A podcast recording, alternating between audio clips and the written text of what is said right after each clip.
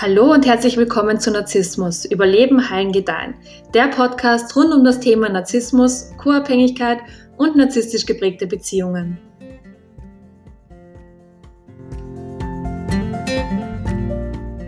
Ich habe neulich vom US-Therapeuten William Barry in der Fachzeitschrift Psychology Today einen Artikel gelesen, der ja, meiner Meinung nach einen sehr beunruhigenden Titel hatte, und zwar Warum Männer Jungs und Frauen ihre Mütter sind.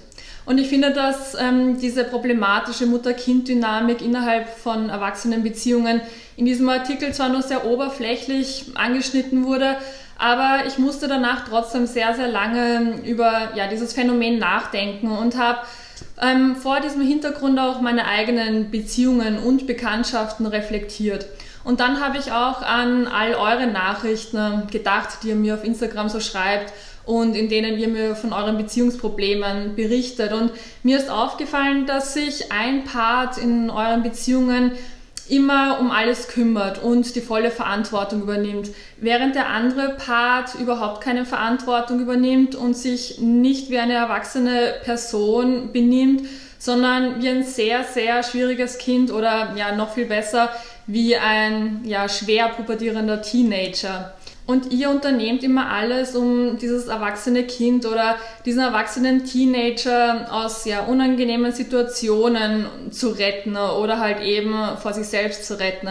Und ihr seid diejenigen, die sich über das ja meistens sehr ungesunde und schädliche Verhalten dieser Person halt eben informiert und liebevoll und wohlwollend auf ihn oder sie einredet.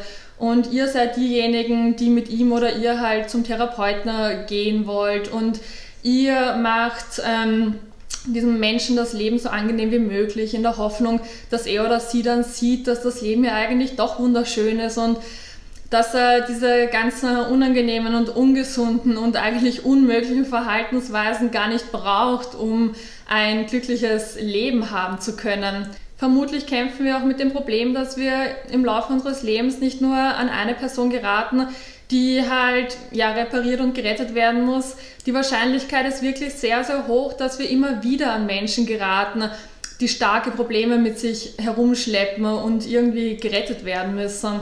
Und dabei müssen diese unterschiedlichen Personen nicht immer ein und dasselbe Problem haben. Aber Tatsache ist, dass sie immer irgendein Problem haben. Also vielleicht hatte der eine oder die eine furchtbare Wutanfälle oder war krankhaft eifersüchtig oder ist zeitweise in richtig schlimme Depressionen gefallen oder hatte auf der Arbeit die ganze Zeit Schwierigkeiten mit allen möglichen Personen und hat den Frust und den Ärger dann am Abend an dir ausgelassen.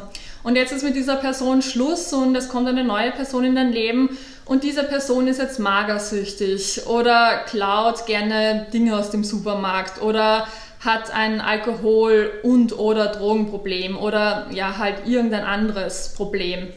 Und ich habe mir daraufhin die Frage gestellt, wie wir diese unfassbare Anziehung zu Menschen mit starken Problemen stoppen können.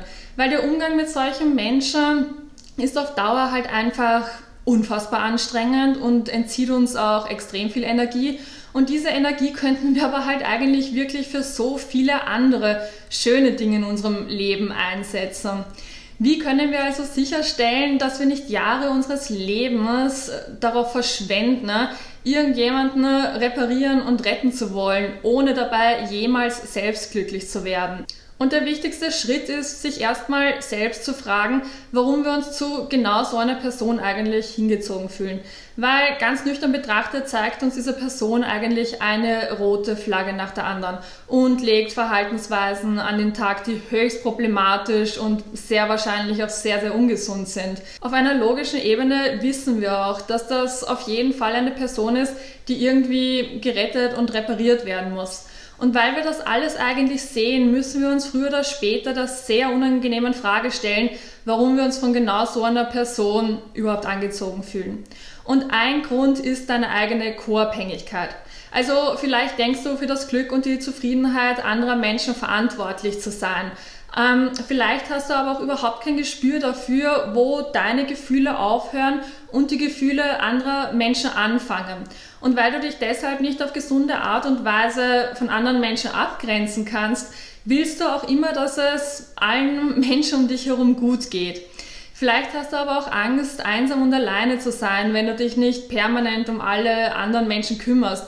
Oder dir ist halt einfach langweilig, wenn du dich nicht um irgendeinen anderen Menschen kümmern kannst. Und die Menschen, die du retten willst, können Familienmitglieder sein oder deine Freunde. Das kann aber auch der Obdachlose bei dir um die Ecke sein oder halt eben dein Date oder dein Partner oder deine Partnerin. Wenn das der Fall ist, dann musst du an die Wurzel des Problems kommen. Und dieses Problem bist leider du selbst. Wenn du solche Gedanken und so ein Verhalten an den Tag legst, dann bedeutet das, dass du dich selbst nicht ausreichend genug liebst und die Bedürfnisse anderer Menschen vor deine eigenen Bedürfnisse stellst. Weil selbst wenn im Leben einer anderen Person ganz offensichtlich etwas vor sich geht, was absolut nicht gut und schon gar nicht gesund ist, ist die einzige Frage, die du dir stellen musst, die, weshalb du denkst, dass es auch dein Problem ist, dass du jetzt irgendwie ja, lösen musst. Und das Übels Wurzel ist dein Ego. Du siehst einen Menschen, der deiner Meinung nach halt irgendein Problem hat und du nimmst dein Ego und schmeißt es jetzt in diese Situation hinein, um halt irgendwie den Tag zu retten. Und damit will ich gar nicht sagen, dass diese Person, die du da siehst, nicht wirklich ein Problem hat. Also sehr wahrscheinlich hat diese Person wirklich ein Problem. Aber dein Problem ist es, akzeptieren zu müssen, dass nicht jeder Mensch repariert und gerettet werden will. Es gibt Menschen, die sogar sagen, dass sie in ihrem Verhalten überhaupt kein Problem sehen und ja deshalb auch nichts verändern müssen. Und du musst akzeptieren, dass diese Menschen die Türe zu ihrem Innersten nicht aufmachen wollen. Sie wollen nicht herausfinden, was passiert ist, weswegen sie jetzt so sind, wie sie sind und weswegen sie jetzt so handeln, wie sie halt eben handeln. Es gibt einfach Menschen auf der Welt, die legen nicht viel Wert auf ihre eigene Persönlichkeitsentwicklung. Und das ist auch vollkommen okay. Das muss wirklich nicht jeder wollen. Wenn du jetzt aber daherkommst und in diesem Menschen ein Problem siehst und das auch lösen willst, dann wird das dieser Person einfach nicht gefallen. Sie wird auf jeden Fall in irgendeine Art Widerstand gehen. Und das frustriert dann wiederum dich, weil du diese Person ja liebst und ihr wirklich helfen willst. Aber an dieser Stelle muss ich dir leider auch sagen, dass wahre Liebe bedeutet, einen Menschen für das, was er heute schon ist, zu lieben und nicht für das, was er eventuell eines Tages mal sein könnte. Weil wenn das der Fall ist, dann liebst du ein Potenzial, das es aber vielleicht gar nicht gibt, außer in deiner Fantasie. Und das bedeutet jetzt aber nicht, dass wir ungesundes oder missbräuchliches Verhalten in unserem Leben tolerieren müssen. Wenn die Art, wie ein Mensch lebt, nicht zu der Art, wie du lebst, passt, dann teilt er halt einfach nicht dieselben Werte und Lebenseinstellungen. Und wenn er das nicht tut, dann seid ihr halt einfach nicht füreinander bestimmt, egal wie stark die Anziehung ist oder wie sehr du denkst, ihn oder sie zu lieben. Du musst verstehen, dass du einen Menschen für das, was er ist, akzeptieren kannst und trotzdem gleichzeitig die Entscheidung treffen darfst, dass das halt eben nicht die Person ist, die du dir für dich wünschst. Und das nächste ist, dass selbst wenn deine Absichten, diesem Menschen helfen zu wollen, richtig gute sind, dieser Mensch trotzdem auf Dauer das Gefühl bekommt, nicht gut genug zu sein, weil du ihn oder sie ja ständig ändern willst. Und das ist auch ungesundes und missbräuchliches Verhalten, was wir sofort unterbinden müssen. Und sobald du für dich weißt, was du vom Leben und von einem Partner erwartest, wirst du das auch nicht mehr tun müssen. Du musst also wirklich herausfinden, wie du dich mit deinem Partner fühlen willst. Also wie soll er oder sie sich in gewissen Situationen verhalten? Und was willst du alles mit ihm oder ihr erleben? Und was ist dir innerhalb einer Beziehung so richtig wichtig? Wenn du das alles weißt, dann wirst du dich irgendwann nicht mehr zu Personen hingezogen fühlen, die erstmal repariert werden müssen, um zu der Person zu werden, mit der du auch wirklich zusammen sein willst. Anstatt also andere Menschen reparieren zu wollen, musst du erstmal dich selbst reparieren und beschließen, dich in Zukunft immer an erste Stelle zu stellen. Du musst dir lernen, wie Selbstliebe funktioniert. Und wenn du das kannst, dann wirst du ganz automatisch sehr selbstbewusst und auch sehr selbstsicher und verkaufst dich nicht mehr unter deinem Wert. Dein Wert ist nämlich wirklich sehr, sehr hoch, auch wenn du das heute vielleicht noch nicht so sehen kannst. Aber sobald du diesen Wert gefunden hast, weißt du auch, dass du gute und gesunde Personen in deinem Leben verdient hast. Und dann weißt du auch, wie sich gute und gesunde Personen anfühlen. Wenn du dann Leute datest und nach einiger Zeit herausfindest, dass diese Person starke Probleme mit sich herumschleppt, die sie aber nicht sehen will und ja schon gar nicht heilen will, dann bist du in der Lage zu sagen, dass du diese Person zwar magst und dass du mit ihr auch eine gute Zeit hattest, dass er oder sie aber halt eben nicht die Person ist, die du dir für dich wünschst. Und damit verurteilst du diese Person nicht oder machst sie irgendwie schlecht. Das bedeutet einfach nur, dass du genug Selbstbewusstsein und Selbstliebe besitzt, um es dir selbst wert zu sein, auf eine etwas gesündere oder emotional reifere Person zu warten. Und natürlich ist niemand perfekt und wir haben alle unsere Themen im Leben, aber wenn eine Person nicht das Bewusstsein für ihre eigenen Themen hat und dieses Bewusstsein noch gar nicht haben will und mit der Art, wie sie ihre Themen auslebt, auch ganz zufrieden ist, dann passt dieser Mensch halt einfach nicht zu dir. Und genau deshalb ist es so wichtig, sich selbst sehr klar über seine eigenen Werte und Lebenseinstellungen zu werden und dann auch ganz genau zu definieren, welche Werte und Lebenseinstellungen wir aufgrund dessen auch in anderen Personen sehen wollen. Wenn wir uns selbst nämlich gar nicht so klar sind, was wir vom Leben und von einem Partner wollen, dann nehmen wir einfach immer alles, was uns über den Weg läuft. Und das hat absolut nichts mit Selbstliebe zu tun. Und so verhält sich auch kein Mensch, der seinen eigenen Wert kennt. Aber leider machen das Menschen viel zu oft.